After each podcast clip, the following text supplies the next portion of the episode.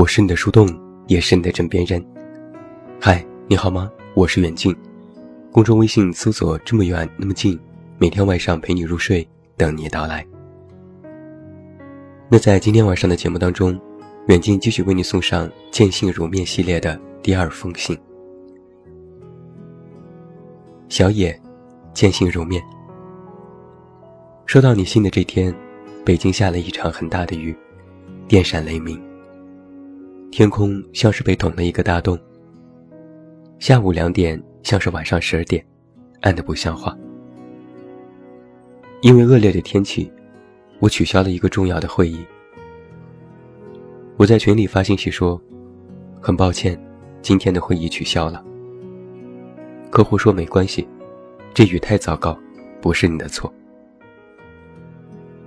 然后有同事私聊我说：“是天气的错。”又不是你的错，你道什么歉？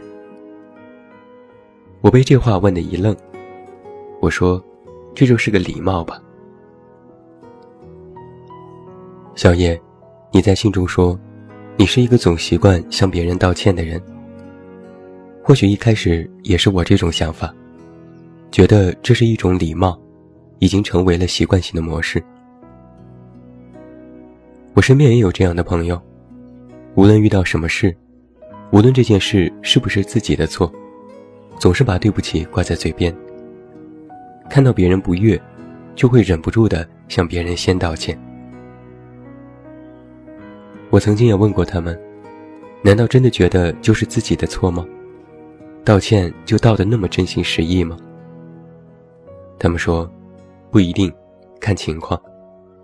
有时也不是真的感到抱歉，只是为了。让这件事赶紧过去，不要再火上浇油，不要再添什么变故。想要平息可能会发生的冲突和矛盾。这个回答和你的想法就不谋而合了。你问我，为什么你明明觉得不是自己的错，可就是那么习惯道歉呢？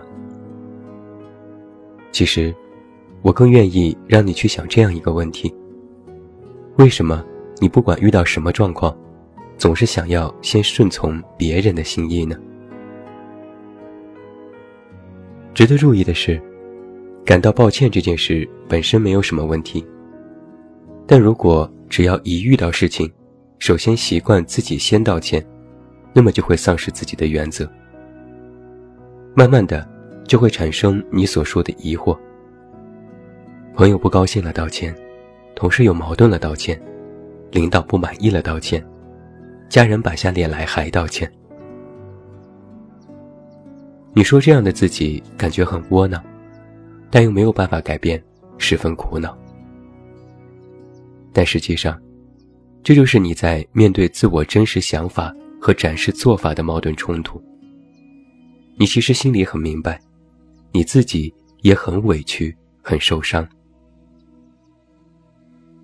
这其实首先要涉及到存在感的问题。人要有被认同的感觉，才会觉得自己的生活具有意义。但是这种存在感，表现的方式却各不相同。有的是做出成绩，有的喜欢表现，有的热爱社交，有的钟情自我价值实现。习惯道歉，实际上也是一种存在感的寻找方式。但是有一个问题是，有的人对于存在感的疑惑是，自己有没有存在感，是存在感强烈或者是低微的程度问题。但是你的问题是，习惯了道歉，就会一遍遍的疑惑，你的存在感是对或者是错的问题。我就有这么一个朋友，时常处于这种自我矛盾当中。他总是觉得自己的存在是错误的，是不值得的，是给别人添麻烦的。于是，他就不停地给别人道歉，哪怕这件事不是他的错，他都会首先说对不起。他渴望通过一再降低自己的身份和地位，来获得别人的认同和理解，来获取这种自我的正确的存在感。但是这种方式，有一个非常关键的问题是，人不是通过降低自我身份才能换回你想要的认同。别人对我们的认同，不是你做错了知错能改，而是看你到底做对了什么，做好了几件事。总是习惯道歉，会增加我们内心的羞耻感。正如我的朋友，他会首先将自己进行贬低，内心感觉很愧疚，觉得自己有缺陷，甚至原本根本没有什么问题，都会觉得是自己的问题。这就是习惯道歉带来的弊端，它能让你不全然地认识到自己，也不能让你更加全面地认知自己的优点和长处。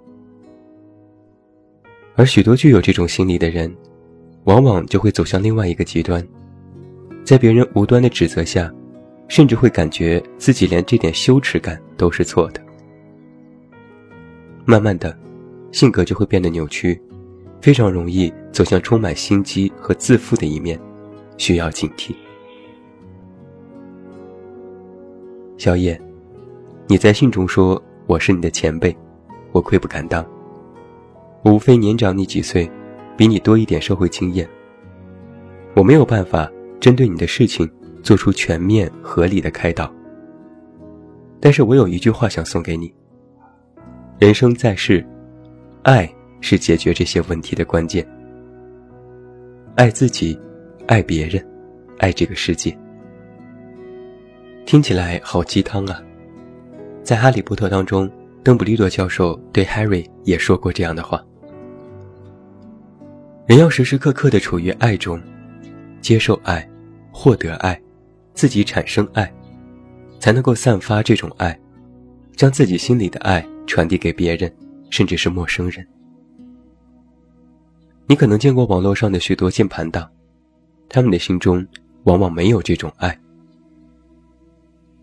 今天我所说的这份爱，不是爱情，而是一种大爱，里面包含了对这个世界的敬畏，对别人的尊重。同样，这也是一种自爱，是自我的认同，自我的接纳，是自重。那首先要学会将自己和别人。摆在同一条水平线上，不要刻意的放低自己的地位，更不要妄自菲薄，觉得别人都是对的，这就是不自爱的表现。你在信中说，你缺乏安全感，渴望通过对别人的过于理解来获得别人的尊重。但这有一个前提是，你是否知道安全感这件事，其实是渴望爱的表现。人因为拥有才有满足，人也因为拥有爱才会觉得有安全感。但是安全感这件事，完全依托于别人，本身就是一个错误的事情。渴望得到爱，但又害怕得不到爱，这种心理就会十分的煎熬。而当爱而不得的时候，人就会有无力感。说实话，我从你给我的信当中。就体会到了这种深深的无力感。你没有办法掌握自己的人生，你在失去平衡。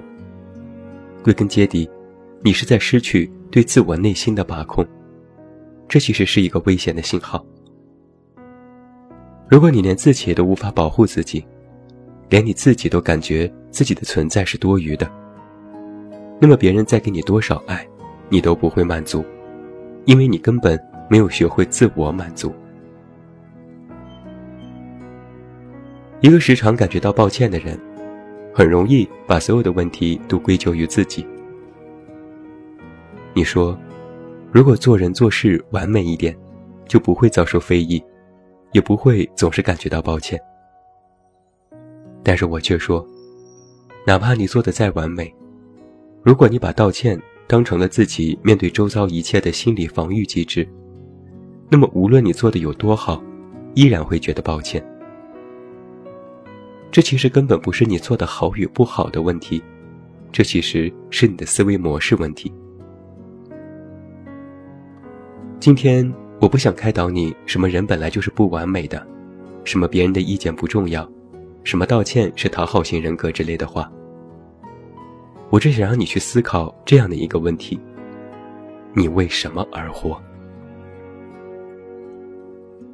遭遇非议去道歉，受了委屈要道歉。很有可能是因为你太害怕了，你渴望社会关系，渴望得到尊重认同，你害怕连彼此的联系都会丧失，无法证明自己的存在。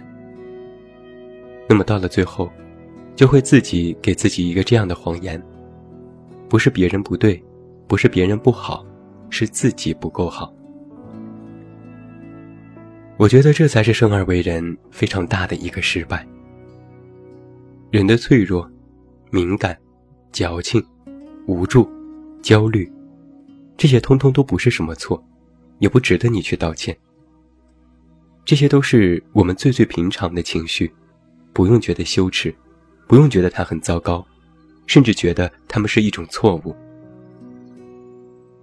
人很普通，也很平常，不仅在于我们的身份普通，也包括我们的这些情绪，其实也和其他人一样。没有什么不同，你完全不用觉得自己比别人差劲，和别人有什么不同。你只要知道，你和别人一样，从根本上没有什么不一样。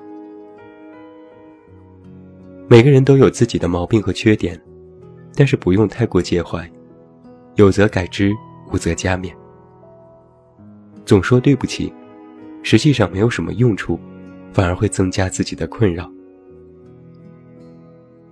在你承认了自我的不足之后，不应该想着给别人造成困扰，很抱歉，而是想着应该怎么去改正，下一次不要像以前那样。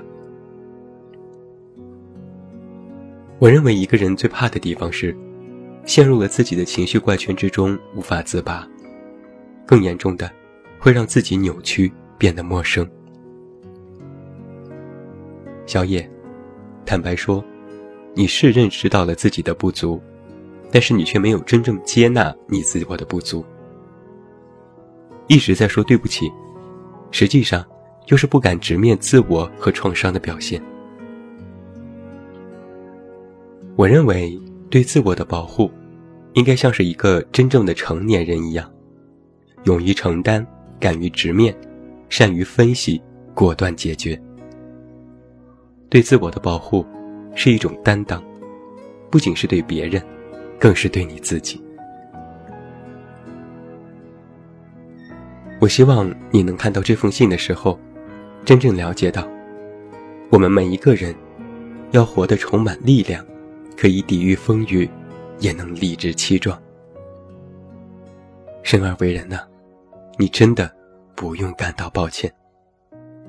祝你顺利，安康。这么远，那么近。二零一八年六月，